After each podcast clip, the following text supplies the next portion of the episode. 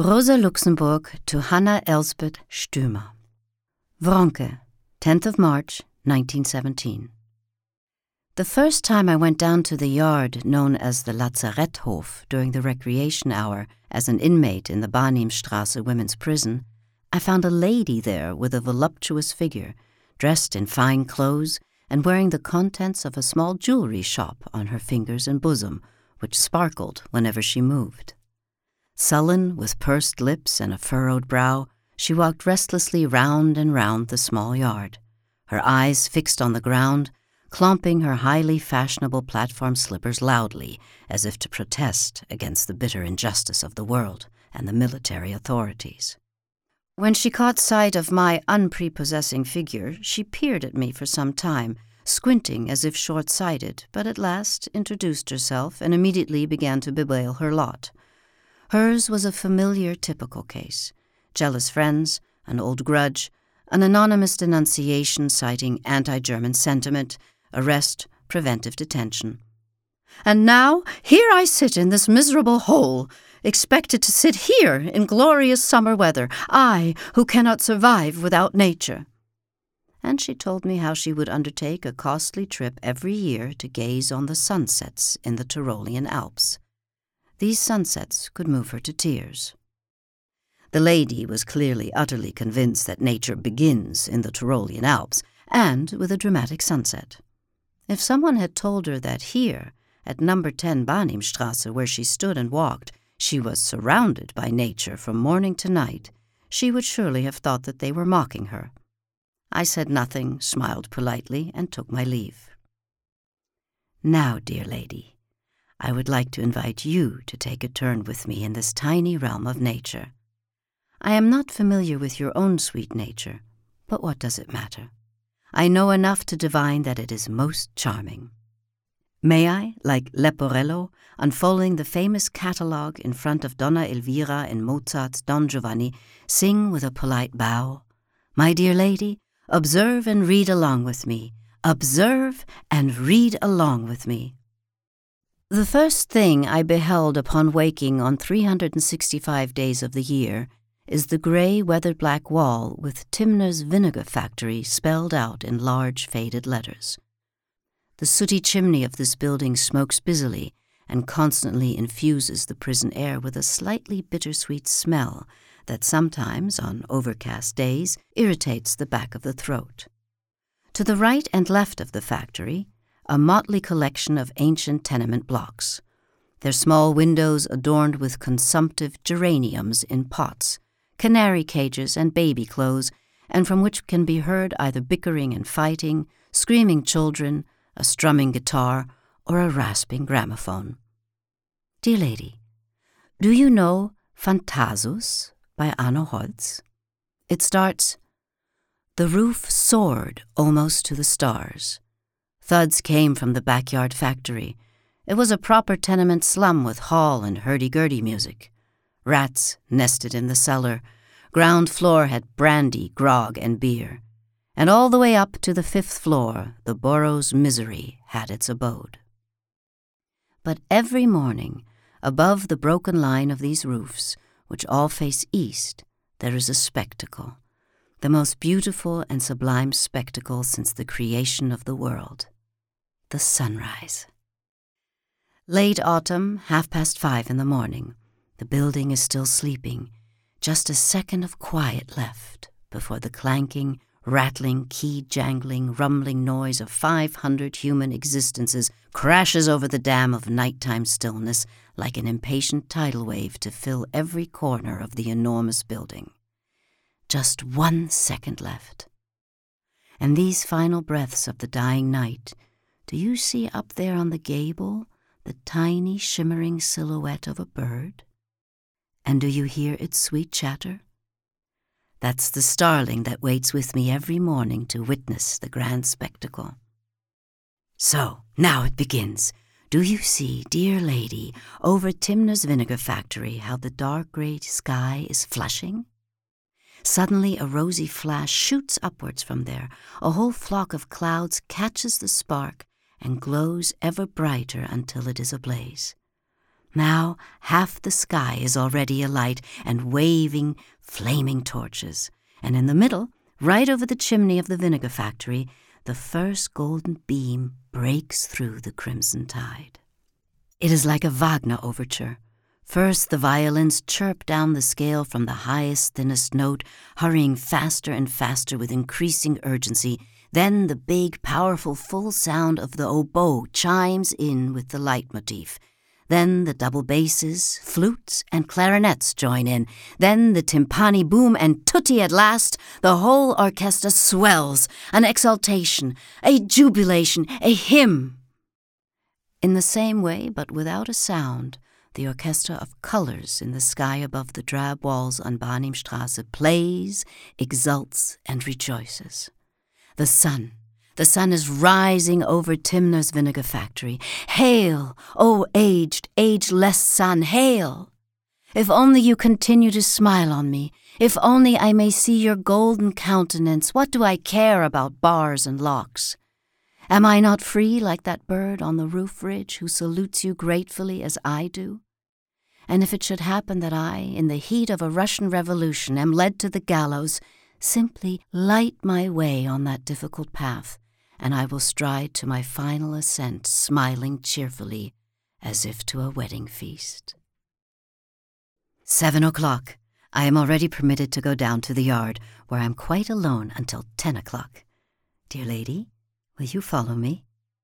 Down here you see the simple square of grass. At its center, just one tall elm, and round the edges, a few bushes. That is all. But what abundance when you take a closer look. Just here in the dewy grass, if you will bend down, dear lady, do you see these masses of green clover? Observe how strangely and faintly iridescent they are bluish, rosy, and mother of pearl. What causes it? Each little leaf is bedecked with tiny dewdrops in which the slanting morning light is refracted, giving the leaves their iridescent rainbow shimmer. Have you ever tried to tie a little bouquet of such simple clover stems? They look delightful in a small vase or glass, all seemingly the same, but when you look more closely, each little leaf is slightly different. Just as a tree does not really have two leaves the same, larger and smaller, lighter and darker. The little clover leaves with their elegant oval shape are a varied and lively sight. The first time I sent a small bouquet of clover to the superintendent as a morning greeting, she asked afterwards with interest where I had picked it. The ladies have no idea what grows and flourishes in their own yard, and every time I produced an attractive bouquet, using the most modest means and a little skill, they asked in astonishment where it came from. Since then, the little clover bouquets have in fact become very fashionable, and I was delighted to see on several mornings one or other of the ladies stooping in the yard and hurriedly collecting a handful of the three leaved clover. Now gather your skirts, dear lady, and let us step carefully across the wet grass to those bushes over there. Do you know the weigela, the popular ornamental shrub of northern Germany, with its luxurious clusters of delicate rosy bells? They are not fragrant, but they please the eye, and even the large green leaves are not without beauty. The topmost young leaves shoot upwards, as you see, in tightly rolled packages. May I pull down a branch of little packages towards you? Please take a careful look inside. Hidden in the depths, someone is sleeping. A little red ladybird with five black dots on her back. In the morning hours of autumn, you will find a ladybird in every little leaf package on the weigela.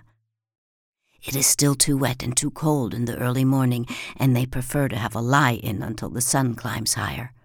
Quickly now, let's allow the branches to straighten up again gently and tiptoe quietly away so as not to wake the little sleepy heads. Now to the green buckthorn over there. Will you break off this thin brown twig? You grasp it bravely and start back in fright. Yuck! How soft and sticky it feels. Now the twig is writhing in the air, angered by the unexpected disturbance. Yes, dear lady, please excuse my little jest. It was a caterpillar. And please observe this amazing case of mimicry, which, despite Darwin and the others, still poses a real puzzle. You see on the buckthorn, as on every bush, lots of branches. The youngest ones are thin, cinnamon brown, smooth, and shiny. The older ones are thicker, gray brown, and dull in color. And the miracle? On each little twig sits a caterpillar that matches it exactly in terms of size and color. Here, on the young twig sits a slender light brown one. There, on the older branch, a fat caterpillar verging on gray. And here, on the side, you see what is called a precocious shoot, like those that tend to shoot out from badly maintained rose bushes in the autumn a thick, whitish green branch sticking out clumsily above the others like a walking stick. And you see here?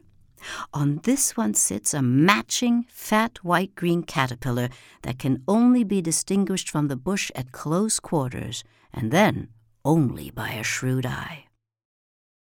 What do you say to that, dear lady? The little creatures are obviously powerless to influence their own shape and color.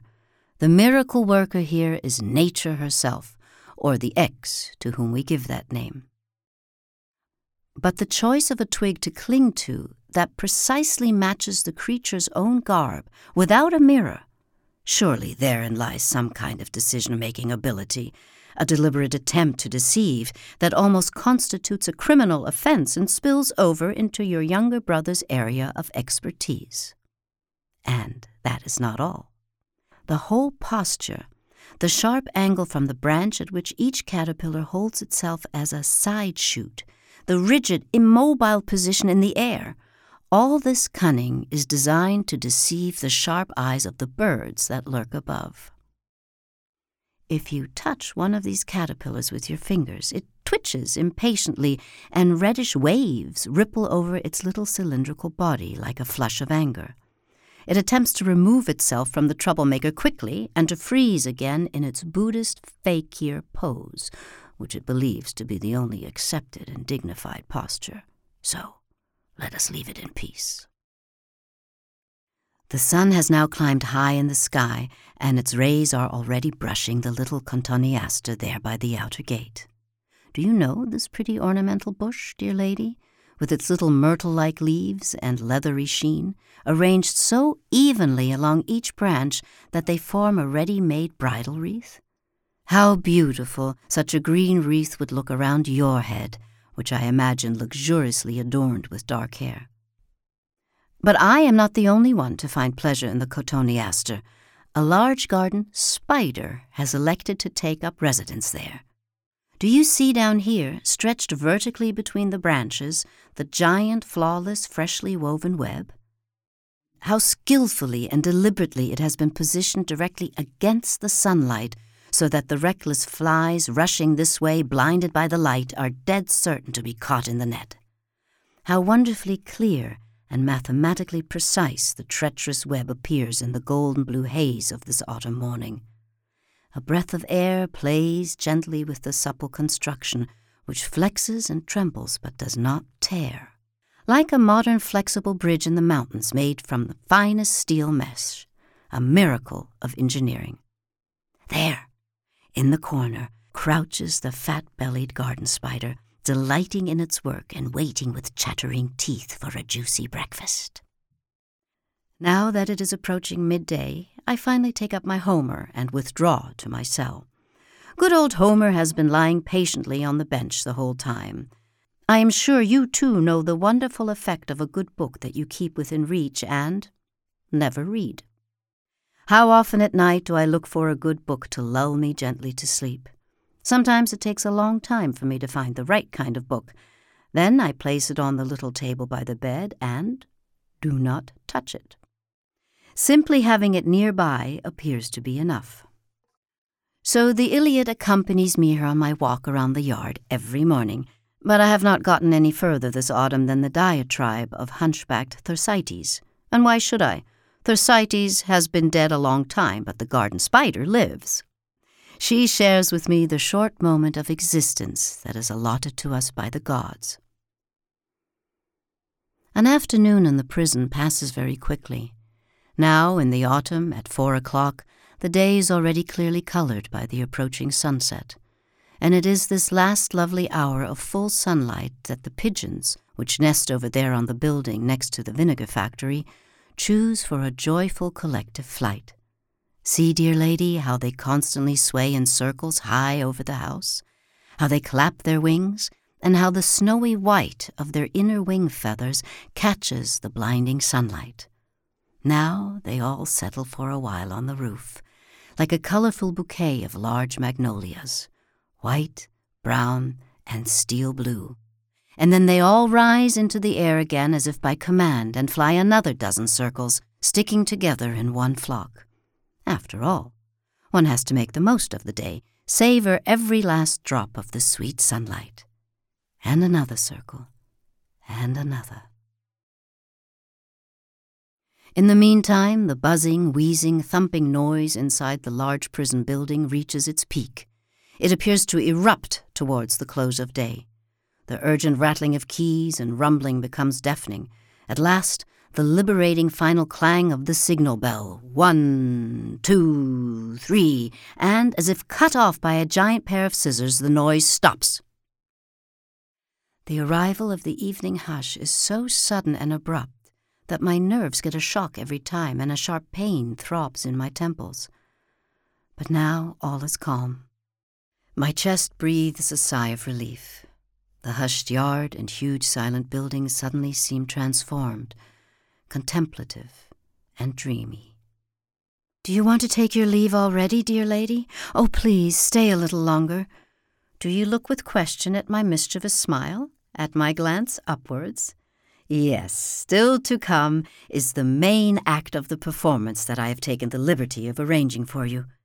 Do you see how up there, high in the sky, delicate rosy clouds are gathering? God knows where they come from.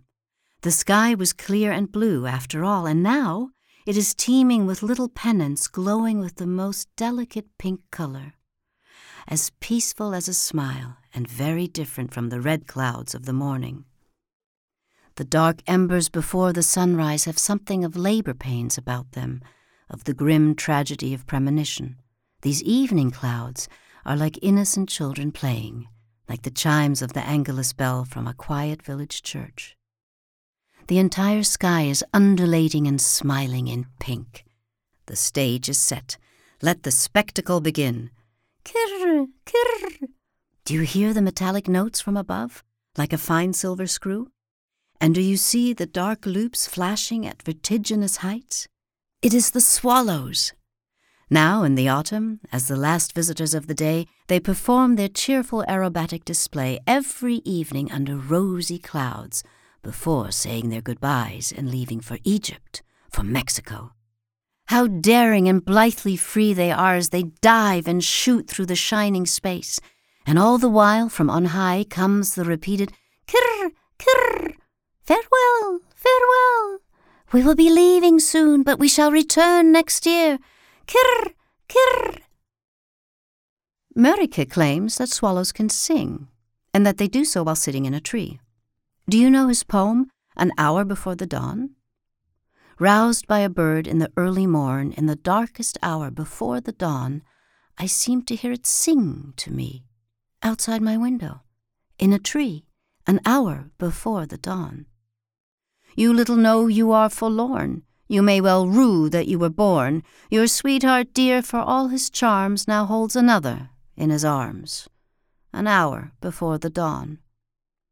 O oh, swallow, cease to sing. Be gone with you, take wing. For faithfulness he has forsworn, he merely laughs my love to scorn, an hour before the dawn. Is it not a wonderful poem? So simple and poignant, like a folk song. But I have never seen swallows sitting in a tree and singing.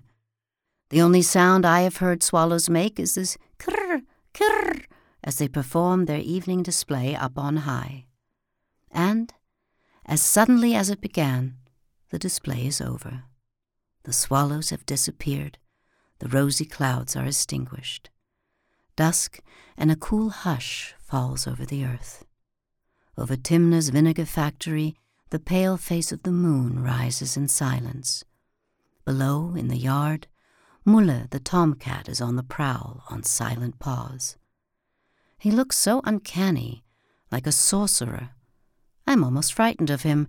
He has something of the secrets of the night about him. Soundlessly, a dark shadow flits past my window. A bat. The day is over, gone. It will never come back. Like a pearl, it sinks into the ocean of eternity. Dear lady, may I now take your delicate hand and escort you home? Here we are already at your vine-clad villa. Many, many thanks for your kind visit to the airy halls of my imagination, and please make do with the little that a poor prisoner has to offer. Ultimately, even a king cannot pay greater tribute to his guest than to lay at his feet the sun, moon, and earth in all its green splendor. Good night, dear lady. Rosa Luxemburg.